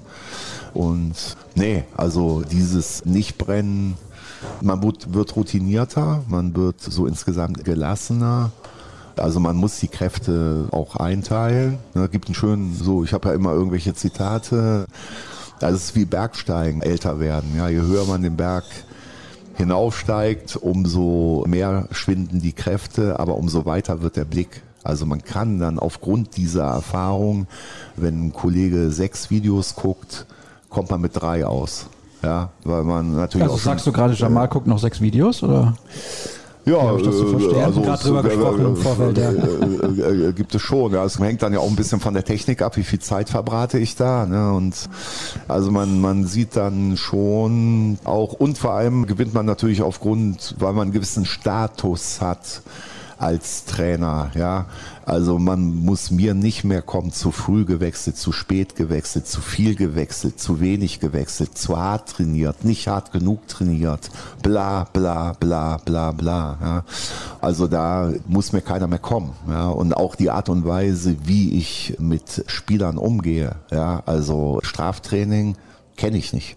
Ja, also das ist so ein Menschenbild, da will jemand nicht, jetzt sanktionieren wir mal Strafe oder so, ja. Was für ein Schwachsinn. Also was, was für ein oh, Bild. Oh, Entschuldigung, da muss ich dich an der Stelle natürlich unterbrechen. Gibt es Straftraining bei dir, Jamal? Nein, ich habe noch nie ein klassisches Straftraining gemacht, dass, dass ich irgendwelche Leute morgens das stimmt überhaupt nicht. Das habe ich in der Jugend tatsächlich mal gemacht. da habe ich früher auch gemacht. Ja, nee, stimmt, stimmt nicht. Dafür werde ich von Freunden heute noch durchbeschimpft. Und zwar, ich habe damals einen Jahrgang 93 in meinem Heimatverein trainiert und wir standen kurz vor der Mittelrheinmeisterschaft und dann kam ich auf diese sensationell schwachsinnige Idee, den Willen der Jungs damit zu prüfen, dass wir Rosenmontag um 10 Uhr trainieren was natürlich im Siebengebirge fatal ist. Kannst A-Jugendspieler nicht verbieten, Karneval zu feiern. Hab gesagt, ich möchte, dass wir immer ehrlich zueinander sind und es waren alle da, bis auf einer, der sich dann morgens dann wirklich gemeldet hat und hat gesagt, schau mal, du wolltest, dass wir ehrlich miteinander sind. Ich habe gestern zu hart gesoffen. Ich kann heute nicht zum Training. Ja, schöne Grüße an Robin jetzt in dem Fall. Ja, genau, das habe ich einmal gemacht, aber ansonsten klassisches Straftraining, nein. Also Leute zu einem Training bestellen, um, um um sie dann laufen zu lassen. Das haben Trainer, die ich hatte, mal auch mit mir gemacht. Ich weiß ja, ich fand das immer kacke. Wir sind mal, mussten morgens um 6 Uhr in Maria Lach in Koblenz zwei Runden um den See laufen. Fand ich totaler Schwachsinn in dem Moment. Nee, davon halte ich auch nichts. Ja, es gibt aber diese andere Ebene, das ist die Manager-Ebene. Ja. Da haben wir übrigens ganz, ganz viel Verbesserungsbedarf in der Bundesliga. Dr. Stefan Weitzel, der parallel zu dieser ERF Masters Coach Ausbildung auch eine Manager Ausbildung anbietet. Die ist aber freiwillig. Der hat mal gesagt, also selbst Schiedsrichter haben andauernd Prüfungen, müssen irgendwelche Lizenzen machen, um höher zu kommen. Trainer sowieso, ja. Die einzigen, die das nicht machen müssen, sind Manager. Ja. Und wir brauchen, ich finde, es gibt ein paar absolut vorbildlich geführte, gemanagte, strategisch gut aufgestellte, hochintelligent moderierte Vereine. Bin absolut begeistert vom SC Magdeburg beispielsweise, der der einzige Verein ist, der eigentlich ein Konzept hat wie die englischen Premier League Fußballmannschaften, ja, auch was Trainer Benno Wiegert angeht und ich finde, die machen das überragend. Aber es gibt natürlich jede Menge Nachholbedarf, gerade auf dieser Ebene, was Führung angeht, Strategie und ähnliche Dinge. Und worüber eigentlich nie gesprochen wird, was ein ganz wichtiger Faktor ist, da müssen wir mal in einem anderen Gespräch mehr in die Tiefe gehen, ist natürlich die ungeheure Macht der Berater, ja, die im Hintergrund stehen, die Trainerkarrieren machen, ja, aber eben auch mit Managern zusammenarbeiten. Ich bin der Meinung, wir brauchen Berater, also gerade Spieler brauchen Berater, weil sie sonst über den Tisch gezogen werden. Ja, also das geht ganz, ganz schnell. Aber die Rolle der Berater im Hintergrund, die müsste man mal beleuchten. Es gibt ja so Bestrebungen, dass jetzt demnächst die Spieler, deren Gehälter, da sind die Berater natürlich dagegen, also diese Provisionen bezahlen. Aber sagen wir mal so Karrieren, gerade was Trainer angeht, werden in der Bundesliga natürlich auch über Berater gesteuert und gemacht. Ja, das wäre mal, ich habe mal gehört, Wolfgang Gutschow, den ich für den Besten halte, den ich jemals kennengelernt habe, möchte auch mal ein Buch schreiben. Ja, das wäre auch mal interessant, so aus Beratersicht so eine Bundesliga-Geschichte zu erleben. Also wer bekommt warum, wo, zu welchem Zeitpunkt einen Job in welchem Verein. Ja? Und da sind natürlich Berater entscheidend. Das ist ja, denke ich, gar keine Frage. Wo wohnt denn Wolfgang Gütschow momentan? Weiß das jemand? Ich glaube, der Wolfgang, der lebt also mindestens die Hälfte des Jahres, wenn nicht mittlerweile komplett in Neuseeland. Ja, ich glaube ja. auch. Ja. Ja, schade, ist ein bisschen weit weg, wäre ein interessantes Thema. Ich weiß gar nicht, wie ich jetzt den Sprung schaffe zu dem, was ich ja angekündigt habe am Ende der letzten Sendung. Shot Clock zum Beispiel. Jamal, bist du dafür oder dagegen? Und warum? Definitiv dafür, weil ich im Grundsatz für alles bin, was unseren Sport objektiver macht. Das ist eine interessante These, weil du sagst, dann wissen wir genau, wie lange da noch zu spielen ist. So sieht's aus. Es gibt einfach keinen Interpretationsspielraum mehr, keinen Rahmen mehr, dass eine Mannschaft vielleicht in einem Angriff ja, bevorzugt wurde oder eben nicht. Und ich glaube, wenn wir sagen, jede Mannschaft hat 45 Sekunden oder eine Minute Zeit für einen Angriff, dann ja, dann ist die Gemengelage klar. Ich habe so und so viel Zeit und fertig. Befürchtest du nicht ein unfassbares, ich nenne es jetzt mal Rumgeballer, dadurch, dass Mannschaften dann vielleicht nicht in der Lage sind, sich durch Durchbrüche beispielsweise Situationen, gute Wurfsituationen zu erarbeiten, dass es dann am Ende so eine Schießerei aus dem Rückraum wird und der Sport dadurch vielleicht weniger attraktiv? Nee, finde ich nicht. Die Frage ist, warum. Wir sind aktuell statistisch ungefähr bei 50 Angriffen pro Team, also 50 plus, minus. Es gibt Mannschaften, die fahren zwei, drei Angriffe weniger. Es gibt Mannschaften, die fahren zwei äh, Angriffe mehr, sagen wir mal bei 50 Angriffen. Und es gibt die Eulen Ludwigshafen. Genau, die gehörten letztes Jahr tatsächlich zu den Mannschaften, die, die am langsamsten gespielt haben, was aber auch rein taktisch für diese Mannschaft absolut Sinn gemacht hat, das muss man dazu auch sagen. Und dann rechnet man einfach runter diese 50 Angriffe, beziehungsweise 100 Angriffe, dann 50 und 50 auf 60 Minuten, wie viel Sekunden Zeit jede Mannschaft in etwa haben kann und warum sollte sich vielleicht, nee, nee, auch nicht vielleicht, ich sehe da keine große Gefahr, dass sich das Spiel dahingehend wieder zurückverändert, weil der Anteil der Fernwürfe war ja vor zehn Jahren noch viel, viel höher, als er heute ist. Ich glaube auch, dass wir in zehn Jahren, dass dieser klassische sag mal, Nenad Pirunisic-Typ von früher, 10 Meter Einschrittrhythmus, vielleicht zwei Schritte und, und Buff, dass der so ein bisschen ausstirbt. Es wird mehr auf statistisch hochwertigere Würfe Außen- und Nahwurfzone gehen, Durchbrüche, Kreiskooperationen. Und ich glaube auch, dass so eine Shotclock diese Entwicklung nicht aufhält. Das kann ich mir nicht vorstellen. Das heißt, du möchtest, sagen wir mal, 45 Sekunden auf einer Shotclock haben. Und was passiert dann, wenn das abgelaufen ist? In dem Moment sofort Ballwechsel oder gibt es dann vielleicht doch noch ein paar Pässe? Das ist was, worüber man nachdenken kann, dass man nach diesen 45 Sekunden vielleicht noch zwei oder drei Pässe hat oder dass man halt wirklich einfach sagt, ist es Ballwechsel und an dem Ort, wo die Zeit abgelaufen ist, darf die gegnerische Mannschaft weitermachen und hat vielleicht zwei Sekunden Zeit, um das auszuführen. Also ich bin da auch noch nicht ins Detail gegangen, aber ich habe einfach die These und das hatte ich vorhin mit den Stürmerfaul schon angesprochen, alles, was wir ein Stück weit objektiver machen können, ist für unseren Sport meines Erachtens gut. Jetzt wird mir hier übrigens gerade angezeigt, dass meine Parkuhr in 15 Minuten abläuft. das ist ein Problem, weil eigentlich wollte ich Kai fragen, was er davon hält, aber dann sind die 15 Minuten vorbei. Ja, es kommt darauf an, wie lange der Abschleppwagen dann braucht, um vor Ort zu sein.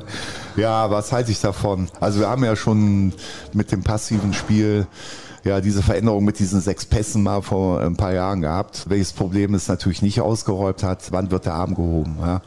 Natürlich, wir haben mit Wetzer Mannschaften zur Verzweiflung gebracht. Ja. Von wem Verein kommt. Shotclock ist natürlich von den Vertretern der Vereine, die ganz oben stehen. Darf ja. ich da mal ganz kurz unterbrechen, weil, weil das gerade passt? Und zwar Kai HSG Wetzlar. Ich weiß noch, ich habe letztes Jahr in der Vorbereitung auf HSG Wetzlar im Videostudium eine Szene gehabt, da ist gegen euch Zeitspiel angezeigt worden und ihr hattet trotzdem noch über 42 Sekunden den Ball. Ja. Ihr hattet noch den Ball, weil ihr euer Mittelmann Scheffert immer wieder ins 1 gegen 1, das war, das war taktisch einfach sehr klug. Und auch glaubwürdig. Und- also er ist wirklich aggressiv in die Tiefe gegangen. Und dann den Freiwurf nicht an dem Punkt, wo er ausgeführt werden sollte, ausgeführt, sondern nochmal vier Meter weggegangen, wurde vom Schiedsrichter korrigiert, musste die vier Meter wieder gehen, kostet alles drei, vier Sekunden. Taktisch total clever.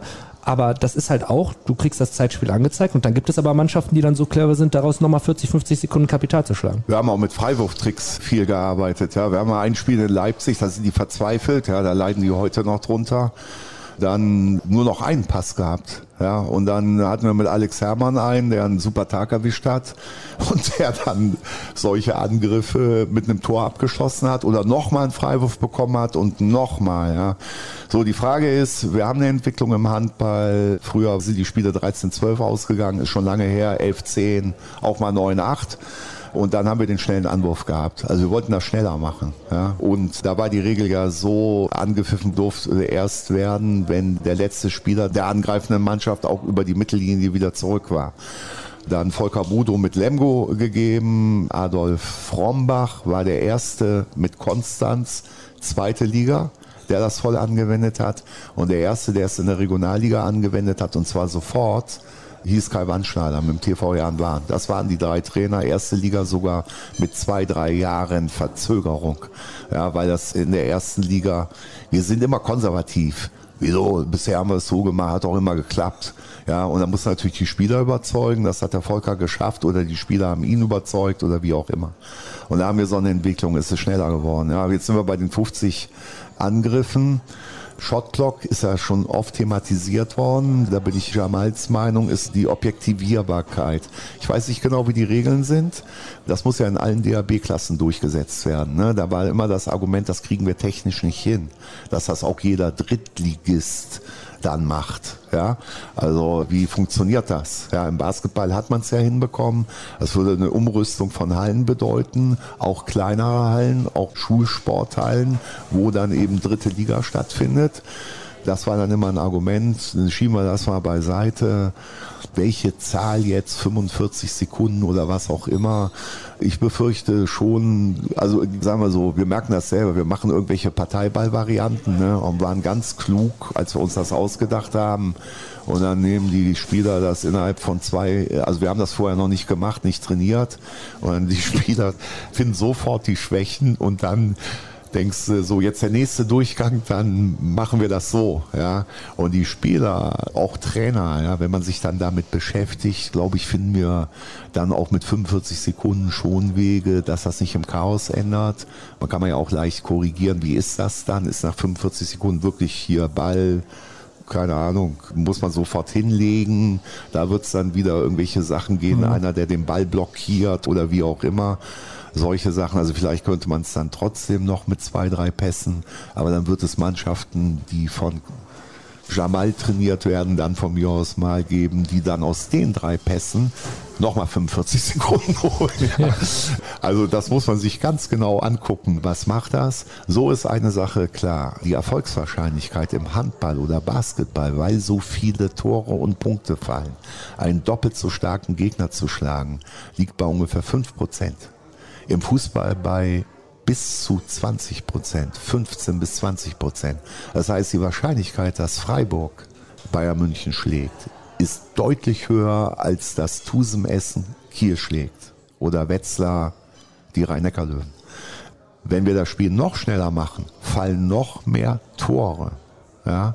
Das heißt, die Wahrscheinlichkeit als Außenseiter Kiel oder so zu schlagen, wird dadurch reduziert. Das ist natürlich im Interesse. Wie oft haben wir Mannschaften, die uns eigentlich haushoch überlegen sind, genervt und geschlagen. Ja, ich darf das ruhig mal 5 zu 5 in meinen letzten fünf Saisons gegen Kiel. Das geht überhaupt nicht. 5 zu 5. Ja, auch mit zwei Auswärtssiegen in Kiel. Und unter anderem genau durch diese Art und Weise, vor allem auswärts, zu spielen. Ja. Und dass, sag mal, die Spitzenvereine das Interesse haben, wo es nur um manchmal einen Punkt Unterschied zum zweiten geht, jetzt nicht in Balingen zu verlieren oder in Essen oder in Friesenheim, das ist klar.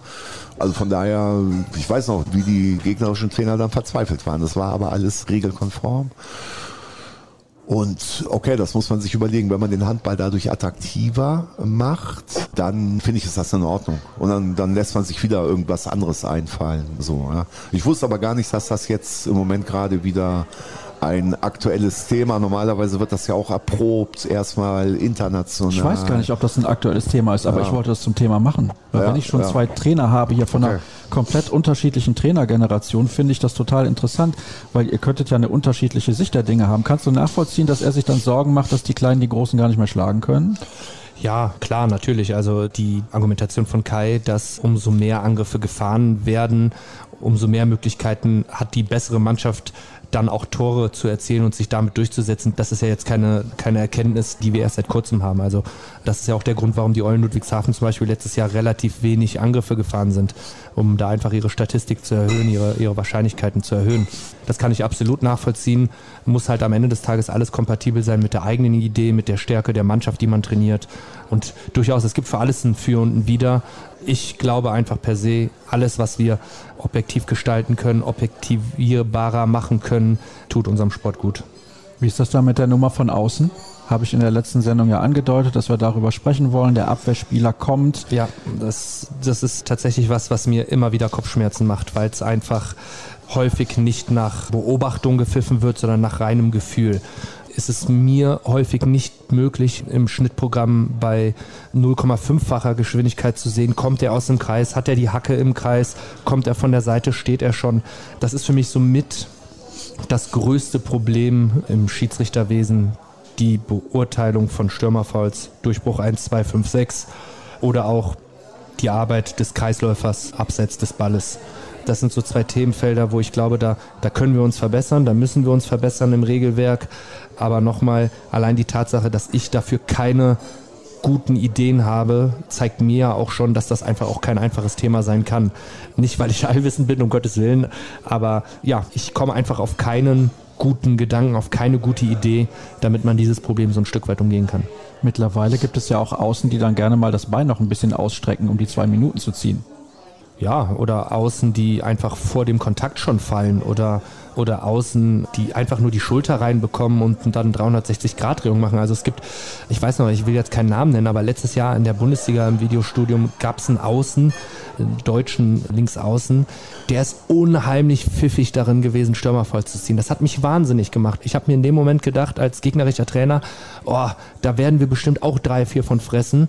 So kam es dann auch. Hab mir dann aber in dem Moment auch gedacht, wenn ich so einen Spieler in meiner Mannschaft hätte, das wäre schon toll. Jemand, der, der in der Lage ist, dieses taktische Mittel dann auch zu nutzen, beziehungsweise daraus ein taktisches Mittel zu machen und Stürmerfalls zu ziehen. Aber in der Wahrnehmung dessen hat mich das wirklich wahnsinnig gemacht. Aber ja, vielleicht muss man dann auch einfach so ein bisschen damit mit dealen, damit so ein bisschen umgehen können, das lernen können, das für sich zu nutzen.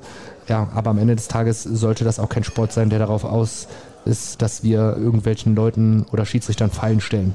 Kai, welcher Spieler war es? Es war nicht Maximilian Holz von der HSG Wetzlar, denke ich. Deutscher Linksaußen, der viele Stürmerfouls provoziert.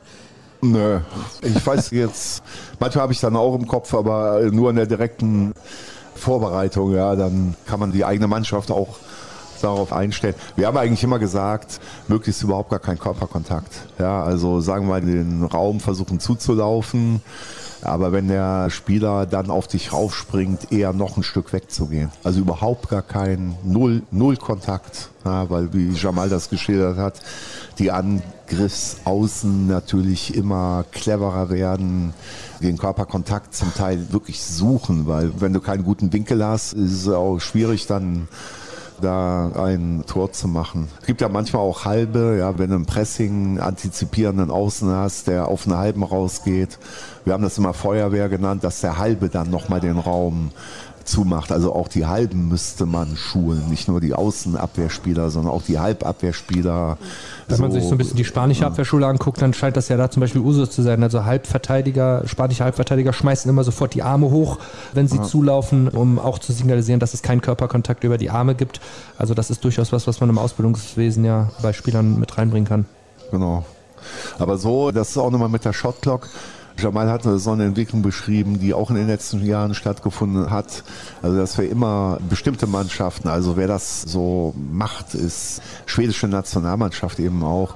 Also Durchbrüche, Kreiskooperation, Würfe von sechs Metern, natürlich von außen, aber eben auch, dass die Rückraumspieler, ja, wenn man mal guckt, wie Jim Gottfriedson spielt, der haut schon mal einen Schlagwurf raus, aber in erster Linie 1-1, ja.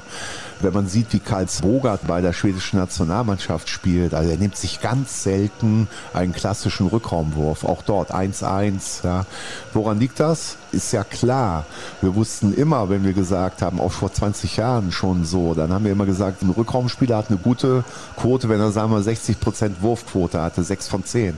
Ja, ein Außen, wenn man den Gegenstoß mal wegnimmt, 7 von 10. Ja, und ein Kreisläufer 8 bis 9 von 10 keine Ahnung, zentral von sechs Metern.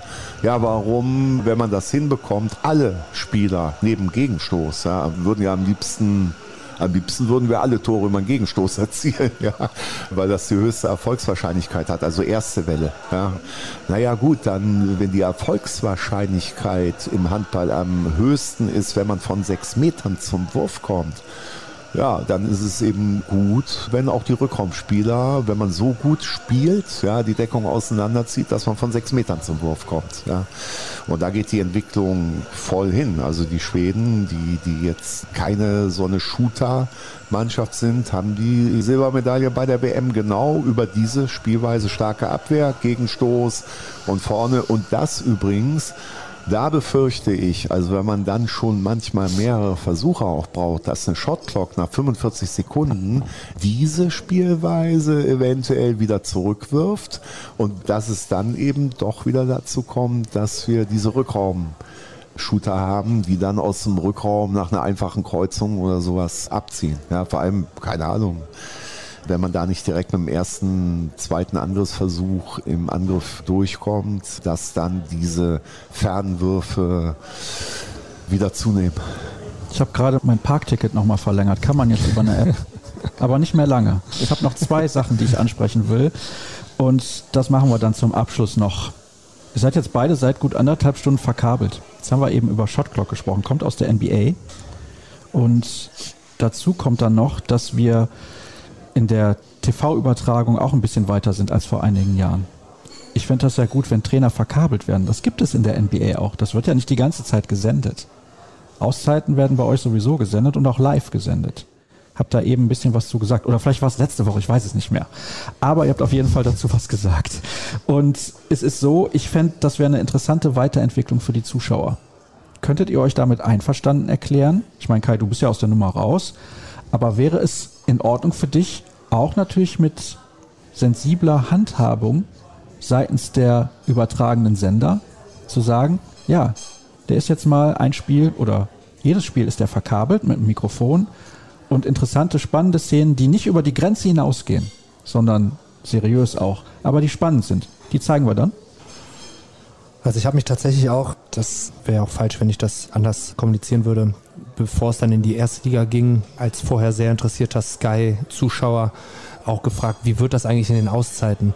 Wird mich die Tatsache, das Wissen, dass da jedes Mal ein Mikrofon dabei ist, in meiner Art und Weise, wie ich kommuniziere, einschränken? Habe dann relativ schnell gemerkt, dass es da bei mir ähnlich ist wie bei den Zuschauern. Das Ding ist dann einfach irgendwann da und man vergisst es. Ja, man schießt drauf los. Ich fände das als Zuschauer auch total interessant, finde das auch in der NBA total interessant, wenn es dann teilweise in den Auszeiten NBA Wired nennt sich das, glaube ich, wo die dann Exakt, äh, ja. genau einfach während des Spiels auch mal die Kommunikation des Trainers aufzeichnen und zeigen. Finde ich völlig in Ordnung. Ich finde das als Zuschauer in Ordnung. Als Trainer selber bin ich mir nicht so sicher, weil ich nicht glaube, dass jeder Zuschauer das Bewusstsein hat, dass man als Trainer auch in gewissen Phasen eine Kommunikationskultur hat, die vielleicht nicht für jeden angemessen ist. Also ganz ehrlich, auch bei mir ist es in der Halbzeitpause auch mal so, dass ich, dass ich da Wörter oder Termini nenne, die vielleicht auch nicht für immer alle korrekt erscheinen und wo ich dann auch denke, ah, hätte in dem Moment in der Emotion vielleicht anders reagiert. Wenn das jedem bewusst ist, dass Menschen in emotionalen Phasen, in Emotionen durchaus auch mal eine andere Kommunikationskultur haben und dass die vielleicht auch in gewissen Situationen auch mal vonnöten ist, um den einen oder anderen klarzumachen, was er hier gerade tut oder wie er sich gerade verkauft oder ob er die Werte, für die wir stehen, gerade eben nicht widerspiegelt dann kann das interessant sein. Ich wage nur zu bezweifeln, dass jeder Zuschauer in der Lage ist, das objektiv zu bewerten, dass sich ein Trainer, was menschlich ist, in einer gewissen Phase auch vielleicht mal ein Stück weit vergisst. Ich glaube, das ist übrigens was, was in der NBA sehr gut funktioniert, weil sie sensibel mit den Aufnahmen umgehen. Was dann an den Zuschauer gerät, genau wenn man das hier hinbekommen würde, okay. Aber das muss halt gegeben sein. Und heute ist das ja schon ein ganz anderer Dialog mit Spieler und Mannschaft, als es noch vor 15 Jahren war oder vor 10 Jahren. Ich kann mich an einen Trainer erinnern, den ich in der dritten Liga hatte. Der hat uns durchgängig 15 Minuten durchbeleidigt in der Halbzeitpause. Das kannst du heute in so einer Form kannst du nicht mehr kommunizieren. So will auch keiner, dass mit einem gesprochen wird. Und wenn es so einen Trainertypen noch gäbe, wäre das sehr heikel, sowas zu veröffentlichen. Und wenn der Journalismus in der Lage ist, interessante Dinge, taktisch interessante, menschlich interessante Dinge dann auch nur rauszugeben. Warum nicht? Das macht, wie Kai anfangs gesagt hat, dieses Handballspiel wieder zu einem größeren Entertainment. Und ja, vielleicht braucht diese Sportart dies auch, damit wir nicht von der Bildfläche verschwinden oder damit der Anteil nicht geringer wird. Ja, ich bin äh, so gespalten. Also Sky hat mich mal gefragt, so vor zwei, drei Jahren, ob ich mich verkabeln lassen würde. Frank Carstens hat es dann gemacht, aber ich habe dann so argumentiert, dass ich es eigentlich nicht möchte, weil das mit der HBL-Führung abgesprochen werden muss. Also es ist schon, da wird ein anderer Bereich geöffnet, ja, also mehr Zublick gewährt, so wie Jamal das eben gerade geschildert hat. So, glaube ich, kann man sich dran gewöhnen, genauso wie mit den Auszeiten, dass dann Mikro ist. Also man, man merkt das irgendwann nicht mehr, wenn das Standard werden würde. Hier könnte man auch nochmal unterscheiden, dieses Coaching während des Spiels. Was ganz andere ist nochmal die Kabine. Ja, also, also von Kabine rede ich nicht. Ich ja, rede wirklich genau, nur vom Spielfeldrand. Nämlich, äh, Würde ich war, übrigens auch äh, äh nicht gutheißen. Ne, das ist was Heiliges. Ja, also da gehört meiner Meinung nach in der Halbzeitpause da nur die Mannschaft. Da kriege ich schon zu viel, wenn dann noch irgendwie ein anderer da irgendwie reingerät oder oder wie auch immer. Ja, und das ist das. Ich sag mal so, äh, man flucht dann auch schon mal, keine Ahnung, wie oft ich Fuck gesagt habe oder, oder sowas, ja. Und ich weiß noch, wie Christian Streich mal, glaube ich, Roger Schmidt in Schutz genommen hat, der in der Fußball-Bundesliga irgendwie einen Kollegen was zugerufen hatte, ja, und wie sich die Öffentlichkeit also künstlich empört hat. Das war vor allem eine mediale Empörung, ja. Und da muss man aufpassen, also wer lenkt das, was wirklich veröffentlicht wird und so weiter. Also ich glaube auch nicht, dass wir die Attraktivität des Spiels steigern. Ich fand die Netflix-Serie über Flensburg toll. Da hat man ja mal schon mal auch in Amazon. oder Amazon, ja, da was gesehen. Wir haben in Dormagen mal zwei Jahre einen Kameramann dabei gehabt, der der Vater eines Torhüters war. Der gehörte dann eigentlich einfach zur Familie. Das ist im Kino gezeigt worden, ganz viele Ansprachen von mir auch. Da war ich also so, wie ich halt bin, ja, und beleidigt habe ich da, glaube ich, niemanden. Da war ich aber nicht verkabelt während des Spiels. Also ich finde so mal so, es gibt so auch manche so Handballporträts, das finde ich hochinteressant. Das ist dann eine Freiwilligkeit. Und dann, ich sage auch eine Sache, ja klar, wir wollen den Handball immer steigern, ja, aber wir geben auch immer mehr von uns preis. Und wenn ich als Trainer dann ganz viel von mir preisgebe, indem ich eben noch verkabelt bin, dann sage ich, dann will ich dafür auch bezahlt werden. Ja, da will ich dann Kohle für haben. Also wenn ich sage, ich mache das, dann sollen sie mein Gehalt verdoppeln. Ja, dann können sie mich auch von mir aus damit ich von dem, was ich in den wenigen Jahren im Handball verdient habe, den Rest meines Lebens auskomme, dann können Sie mich von mir aus auch, während ich schnarche, würde ich mir dann für eine halbe Million mal eine Nacht ein Mikrofon umhängen lassen. Also da würde ich Forderungen stellen. Wir sind alle froh, dass wir gezeigt werden, auch wenn es hinter der Bezahlschranke. Aber im Vergleich mit Fußball, ja, ist die Bezahlung, was wir dafür bekommen, ja, lächerlich. Also, wenn Also, du sagst, du möchtest dafür ja. bezahlt werden, gibt Ja. es natürlich auch Möglichkeiten, solche Dinge extra zu vermarkten. Ich meine, dein Gehalt nochmal zu verdoppeln, das wird für jeden Bundesligisten relativ schwer. aber, aber Spaß beiseite, es ist natürlich schon so, es gibt mehr Vermarktungsmöglichkeiten. Auch neue, andere interessante Kamerapositionen könnte man speziell vermarkten. Und das fließt ja dann alles in den Topf der HBL. Haben wir ja schon gehabt, so bei Großereignissen, ja, andere Kammerführungen auf Schienen am Spielfeldrand ist im Handball ein bisschen schwierig, ne, weil wir da coachen oder sowas, ja. Aber wenn wir jetzt über die Entwicklung von Handball reden und also ich fand es als junger Trainer mal total spannend, Einblicke von anderen Trainern zu haben. Deswegen bin ich so grundsätzlich gepolt, dass, dass ich mit Sachen, die ich mache, gar nicht so hinterm Berg halten will. Also ich teile das gerne. Es gibt ja so ein Sprichwort, das finde ich total grausam eigentlich. Das heißt irgendwie, es gibt genau zwei Regeln für Erfolg. Erstens, erzähl nicht alles, was du weißt.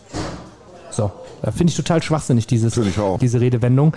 Ich finde einfach, dass es einen durchaus besser macht, wenn man sein Wissen auch teilt, weil du, es gibt ja auch noch dann diese, habe ich bei Lizenzen gelernt, du lernst, während du lehrst am besten und so sehe ich das auch als Handballtrainer, also dieses Verstecken von, von Methoden, wie man als Trainer arbeitet, finde ich persönlich schade, weil ich glaube, dass man einen ganz großen Mehrwert damit schaffen kann, wenn man, wenn man solche Sachen nach außen trägt. Jetzt läuft meine Parkuhr schon wieder ab. Ich habe noch fünf Minuten, deswegen muss ich jetzt leider Schluss machen. Wir können über die Verkehrsproblematik in Deutschland nämlich nicht innerhalb von fünf Minuten zu einem Konsens kommen. Außer, dass es wirklich eine absolute Katastrophe ist. Ich möchte mich recht herzlich bei euch bedanken, dass ihr euch sehr, sehr viel Zeit genommen habt. Ich weiß, Jamal muss gleich schon wieder irgendwo hin. Du hast mir gesagt, länger Training, kannst du nicht. Ja. Training. Ja, heute ja nur einmal. So sieht's aus. Kai, auch an dich herzlichen Dank.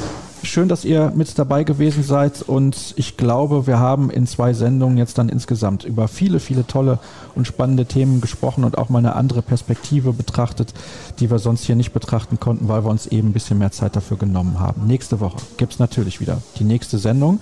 Auch bis dahin findet ihr alle Informationen auf facebook.com slash kreisab, bei Twitter at kreisab.de sowie bei Instagram unter dem Hashtag und Accountnamen kreisab. Habt eine schöne Zeit, wir hören uns bald wieder. Tschüss.